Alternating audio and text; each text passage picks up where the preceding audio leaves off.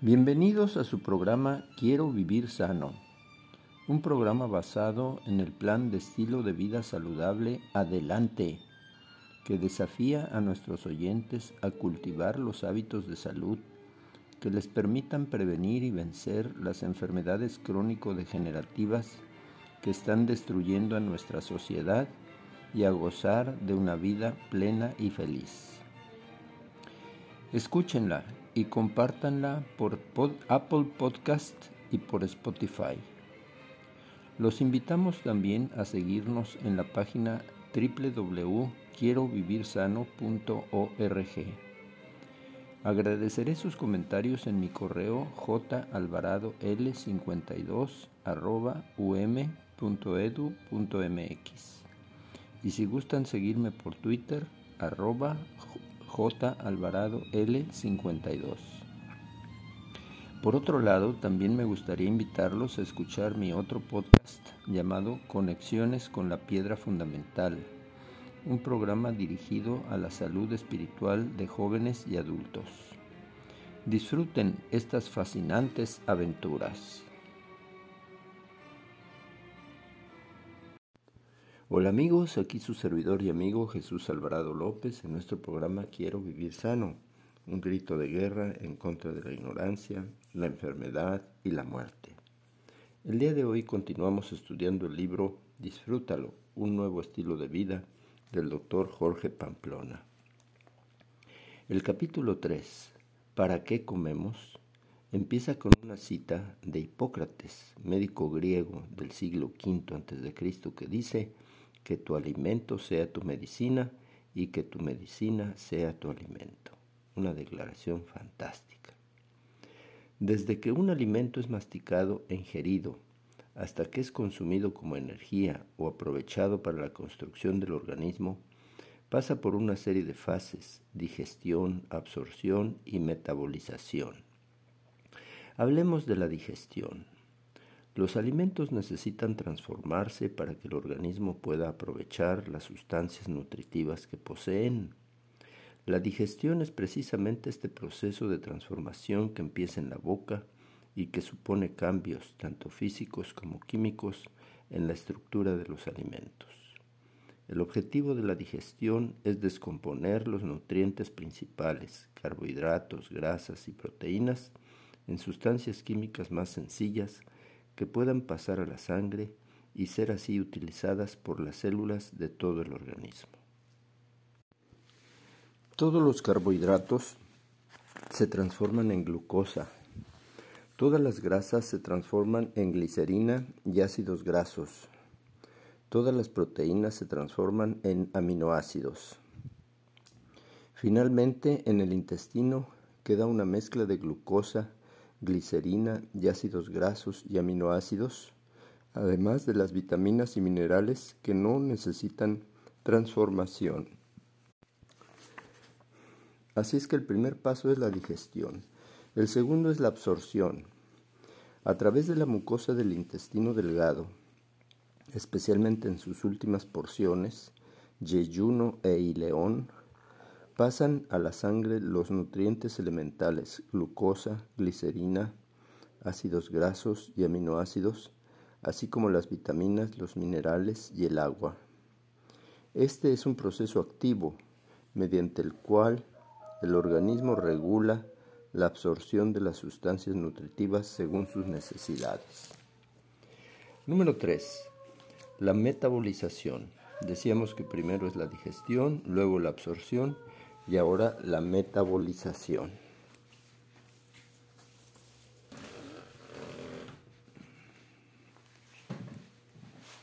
Una vez que los nutrientes pasan a la sangre, llegan a todas las células del organismo, donde son aprovechados, metabolizados, para realizar diversas funciones.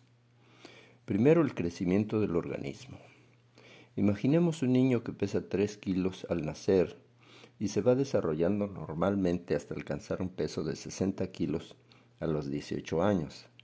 Pues bien, esos 57 kilos que ha ganado su cuerpo provienen de la alimentación, los minerales que forman el esqueleto, calcio y fósforo sobre todo, y los aminoácidos procedentes de las proteínas son los nutrientes que más colaboran al desarrollo corporal, debido a que constituyen la estructura básica del organismo. Además del crecimiento, que dura solo hasta los 18 o 20 años, hay un proceso permanente de reparación y de sustitución de ciertos tejidos orgánicos.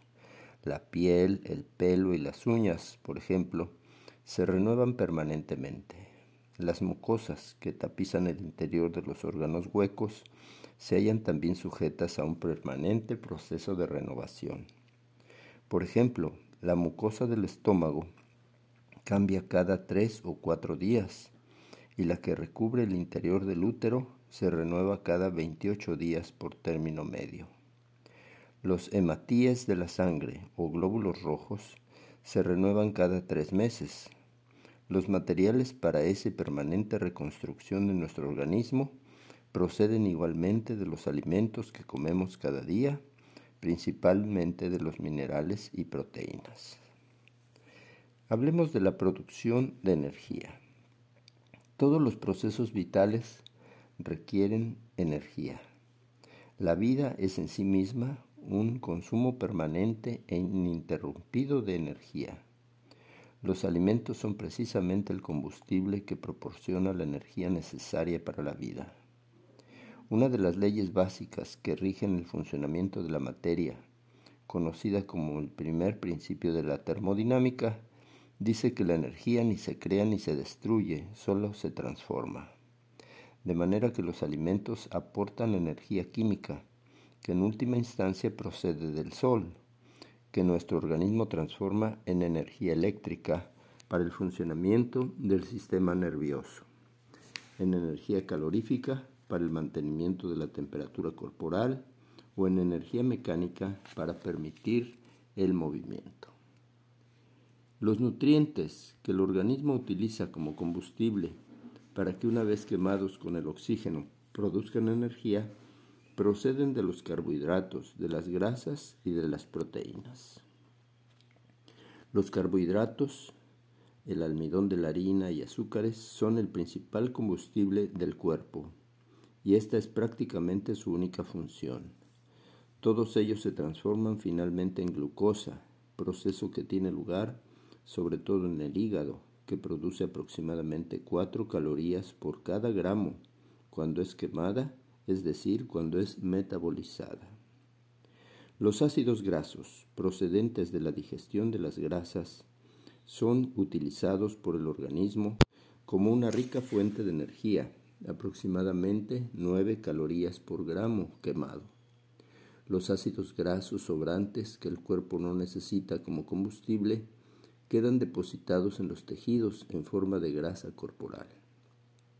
Las proteínas se destinan principalmente al crecimiento y a la reparación de los tejidos orgánicos, pero los aminoácidos sobrantes son quemados para aprovechar así su energía, 4 calorías por cada gramo aproximadamente. Vamos a hacer una pausa y continuamos en un momentito más.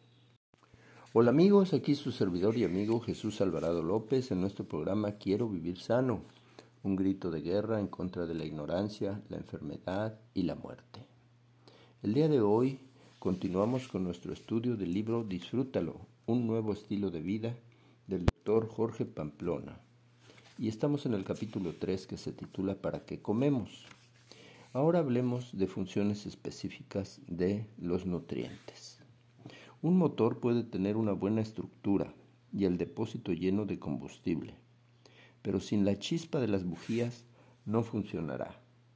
Igualmente el cuerpo necesita, además de una adecuada estructura, los minerales y las proteínas y de un combustible, los carbohidratos, las grasas y también las proteínas, de una chispa que desencadene las reacciones químicas necesarias para la combustión.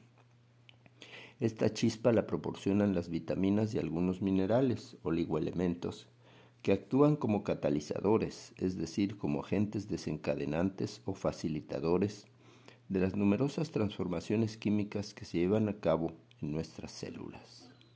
Las vitaminas y los oligoelementos no son materiales de construcción ni de combustión, pero resultan imprescindibles en cantidades muy pequeñas para el funcionamiento del organismo. Eh, la transformación de unos principios nutritivos en otros. Hablemos de esto. Los nutrientes pueden transformarse unos en otros, pero las necesidades del organismo y las peculiaridades del metabolismo de cada quien, los carbohidratos convertidos en glucosa, se pueden transformar en grasas. De todos es conocido que las féculas engordan.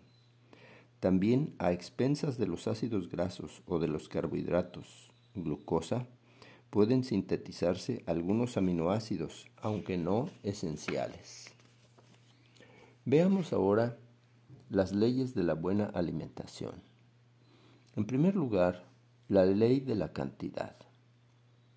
La cantidad de alimento que se toma diariamente debe ser suficiente para cubrir las necesidades del organismo en cuanto a energía y en cuanto a sustancias necesarias para el crecimiento y el mantenimiento de nuestros tejidos y órganos. Una alimentación suficiente se manifiesta porque el individuo realiza correctamente las funciones de crecimiento, reproducción, trabajo, actividad mental y conservación del peso en el adulto. La ley de la calidad. El régimen alimentario debe ser completo y variado en su composición, de forma que proporcione al organismo todas las sustancias necesarias, carbohidratos, grasas, proteínas, vitaminas, minerales, agua y fibra vegetal. La ley del equilibrio. Las cantidades de las diversas sustancias suministradas de energía que integran los alimentos, carbohidratos, grasas, proteínas, tienen que guardar entre sí una correcta proporción. Los carbohidratos deben aportar del 55 al 75% del total de calorías, lo que para un régimen de 2.000 calorías supone de 1.100 a 1.500 calorías en forma de carbohidratos o glúcidos. Esto implica una digestión, una ingestión de 275 a 375 gramos de glúcidos diariamente.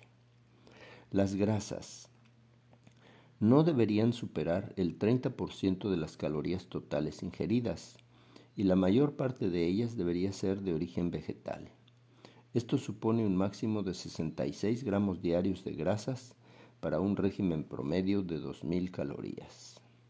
Las proteínas tienen que aportar del 10 al 15% del total de las calorías necesarias. Esto significa para un régimen de 2.000 calorías de 200 a 300 calorías en forma de proteínas, lo que se consigue con 50 a 75 gramos diarios de proteínas. Decíamos entonces que existe la ley de la cantidad, la ley de la calidad, la ley del equilibrio y finalmente la ley de la adecuación. La elección, preparación y cantidad de los alimentos debe adecuarse al peso, a la edad, al estado fisiológico y al tipo de trabajo y actividad. Además hay otra importante consideración, los horarios. La alimentación debe tener un horario de preferencia fijo, ya sea que el desayuno sea a las 9 de la mañana, la comida a las 3 de la tarde y la cena a las 9 de la noche. Romper ese equilibrio es romper con la salud del ser humano. Vamos a hacer una pausa y continuamos en un momentito más. Hola amigos, aquí su servidor y amigo Jesús Alvarado López en nuestro programa Quiero vivir sano, un grito de guerra en contra de la ignorancia, la enfermedad y la muerte. El día de hoy continuamos estudiando el libro Disfrútalo, un nuevo estilo de vida del doctor Jorge Pamplona.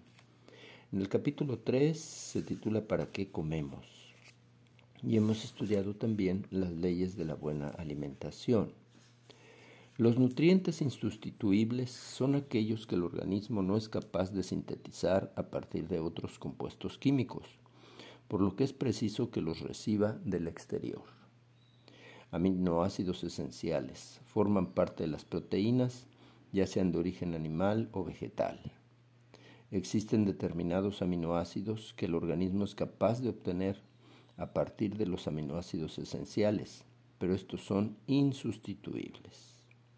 Los ácidos grasos esenciales son los ácidos grasos poliinsaturados, linoleico y linolénico, que se encuentran sobre todo en los aceites vegetales y en los frutos secos oleaginosos, especialmente en las nueces. Las vitaminas y minerales están repartidos en todos los alimentos, especialmente en los vegetales. El agua se encuentra en todos los alimentos, aunque en cantidad insuficiente para cubrir las necesidades diarias. Por ello se deben beber de 6 a 8 vasos diarios de agua, cantidad que en los meses de verano puede ser aumentada hasta el doble e incluso más. Fibra vegetal. Solo se encuentra en los alimentos vegetales, especialmente en los cereales integrales, fruta y hortalizas. Aunque no es un nutriente en sentido estricto, pues no se asimila, resulta indispensable para el buen funcionamiento del organismo. Veamos de manera específica el tema de los carbohidratos. A los carbohidratos o hidratos de carbono se le llama también glúcidos por su sabor dulce o más o menos intenso. Un glúcido proviene de la raíz griega gluco, dulce. Son la principal fuente de energía para todas las funciones del cuerpo y proporcionan calorías de una forma rápida. Químicamente las moléculas están formadas únicamente por átomos de carbono, hidrógeno y oxígeno.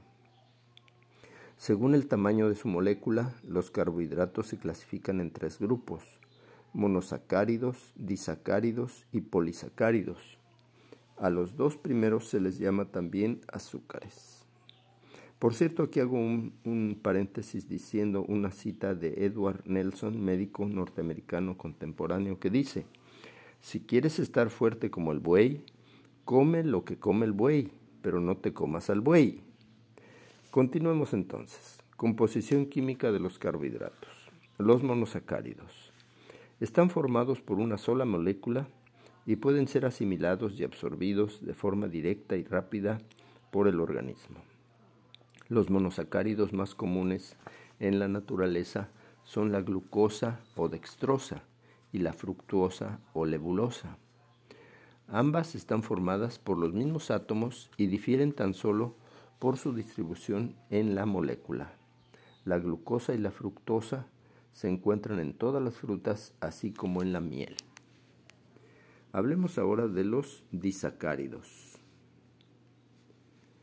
Son carbohidratos formados por dos moléculas de monosacáridos para ser aprovechados por el organismo. Los disacáridos se han de descomponer en sus dos moléculas elementales, tarea que lleva a cabo las enzimas durante el proceso de la digestión.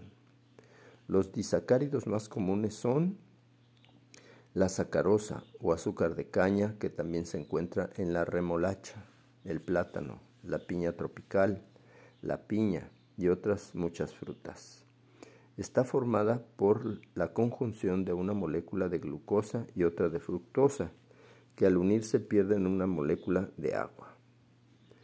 La maltosa, que se encuentra principalmente en la malta, procede de la cebada y también en otros cereales. Está formada por dos moléculas de glucosa.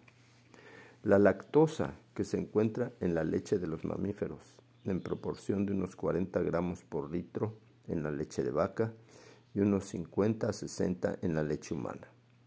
Su molécula resulta de la combinación de dos monosacáridos, glucosa y galactosa. Eh, el trigo es sin duda el cereal más importante para la alimentación humana. Su gran capacidad de adaptación hace que pueda ser cultivado tanto en Siberia como en regiones tropicales. El grano de trigo completo contiene un 60% de carbohidratos complejos, almidón, un 13% de proteínas y un 2% de grasas, además de fibra vegetal y diversas vitaminas y minerales. Hablemos de los polisacáridos. Son carbohidratos complejos cuya molécula está formada por la unión de muchos monosacáridos, generalmente glucosa.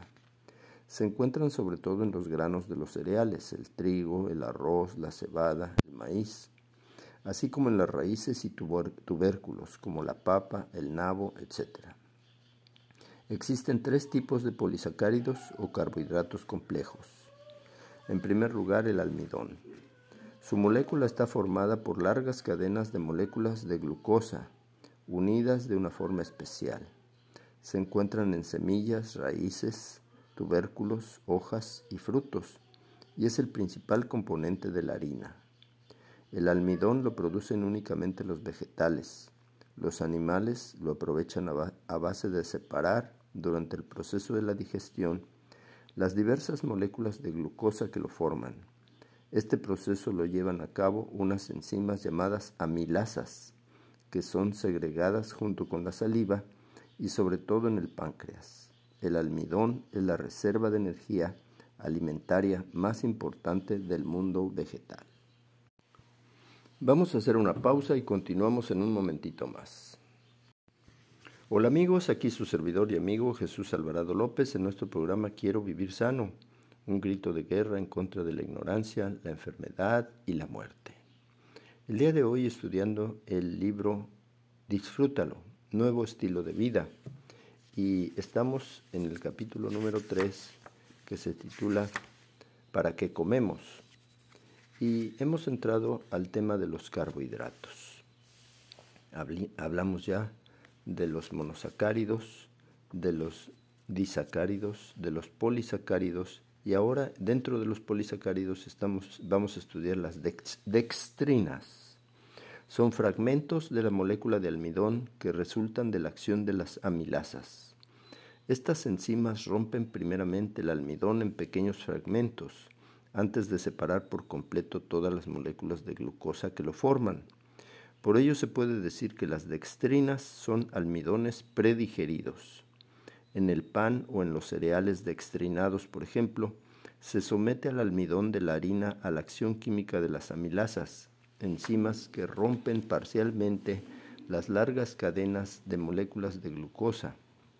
De esta manera, la digestión resulta más fácil, pues el aparato digestivo se encuentra en una parte del trabajo hecho. Hablemos ahora de la celulosa. Es la sustancia orgánica más abundante en la naturaleza. Este polisacárido se encuentra presente en todas las plantas, formando la estructura o fibra de sus tejidos, semillas, raíces, tallo, hojas, frutos, etc. En las semillas o granos de los cereales se encuentra en la capa que los recubre, conocida como salvado. En las raíces, hojas y en la fruta se encuentra entremezclada con la estructura vegetal. A la celulosa se le llama también fibra vegetal.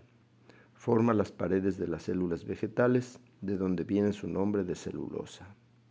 Combinada con la lignina, forma la madera de los árboles. Su molécula está formada por una larga cadena de moléculas de glucosa, pero unidas de tal forma que nuestro aparato digestivo es incapaz de romperla y por tanto no la puede aprovechar. Hablemos ahora del glucógeno. Es similar químicamente al almidón, pero lo producen los animales a partir de la glucosa que se libera durante la digestión y que es absorbida y pasa a la sangre. El glucógeno se almacena en el hígado y constituye una reserva de energía que el organismo puede utilizar rápidamente, volviéndolo a convertir en glucosa ante cualquier demanda de energía, esfuerzo físico o intelectual, por ejemplo. El glucógeno se encuentra en los productos de origen animal, el hígado y los músculos, en pequeñas cantidades, siendo prácticamente nulo su valor alimenticio. Hablemos de la glucosa, el combustible universal. La glucosa se forma químicamente la glucosa de fórmula química C6H12O6 es el principal combustible de nuestro organismo. Puede decirse que desde el punto de vista energético, los seres humanos somos biológicamente un motor que funciona a base de glucosa. Todos los carbohidratos de los alimentos se transforman en el tubo digestivo en glucosa, que pasa a la sangre y es llevada a todas las células de nuestro organismo. Pero su depósito principal está en el hígado, que actúa como almacén regulador. La glucosa se almacena en esta glándula en forma de glucógeno, polisacárido de reserva, que se convierte de nuevo en glucosa cuando las necesidades del cuerpo lo requieren. De esta forma, el hígado se encarga de mantener un nivel de glucosa en la sangre bastante constante, aproximadamente un gramo por cada litro de sangre. En las células de los músculos también se almacena una pequeña cantidad de glucosa en forma de glucógeno que se transforma de nuevo en glucosa cuando se realiza cualquier actividad física. Cuando el nivel de glucosa en la sangre baja y las reservas del hígado o de los músculos, que duran solo unas horas, no consiguen subirlo por estar ya agotadas, se produce una situación de hipoglucemia. Si esto ocurre en forma brusca, sin dar tiempo a que el organismo busque otras reservas de energía, se producen llamativos síntomas como sensación de mareo, hambre intensa, pérdida de fuerza e incluso pérdida del conocimiento con caída al suelo, fenómeno que se conoce como lipotimia o desmayo. La glucosa es transportada por la sangre a todas las células del cuerpo gracias a la energía que proporciona cuando se quema, combinándose con el oxígeno en el interior de las células. La glucosa hace que todo el organismo funcione, que los músculos se contraigan, que se produzca calor en el cuerpo y que el cerebro desarrolle sus funciones, especialmente el pensamiento. De hecho, este maravilloso órgano necesita para funcionar correctamente que se le suministren dos sustancias en forma ininterrumpida la glucosa y el oxígeno. Cada día nuestro cerebro consume unos 140 gramos de glucosa. Para que la glucosa pueda penetrar en el interior de las células y ser allí quemada, produciendo energía, necesita que la acción de la hormona insulina. Cuando no hay suficiente insulina en la sangre, porque el páncreas no la produce, la glucosa se acumula en la sangre, aumentando su nivel en ella en lugar de entrar en las células para ser utilizada. Una vez en las células, la glucosa necesita vitaminas del grupo B para poderse metabolizar, es decir, para poderse quemar y producir energía. Por ello, al consumir azúcar refinado, sacarosa prácticamente pura, el organismo tiene que utilizar sus propias reservas de vitamina B para poder metabolizarla, con el riesgo de agotarlas. El azúcar refinado es un alimento muy pobre, solo aporta calorías, pero no las sustancias necesarias para poderlas aprovechar. Vamos a hacer una pausa y continuamos en un momentito más. Hola amigos, aquí su servidor y amigo Jesús Alvarado López en nuestro programa Quiero vivir sano, un grito de guerra en contra de la ignorancia, la enfermedad y la muerte. El día de hoy hemos estado estudiando el libro Disfrútalo, un nuevo estilo de vida del doctor Jorge Pamplona, que en su capítulo 3 dice la pregunta ¿para qué comemos? Y allí presentamos la frase tan bonita de Hipócrates, el padre de la medicina, que dijo que tu alimento sea tu medicina y que tu medicina sea tu alimento. ¿Se imaginan ustedes un día en el cual solamente con nuestra alimentación nos mantuviéramos sanos?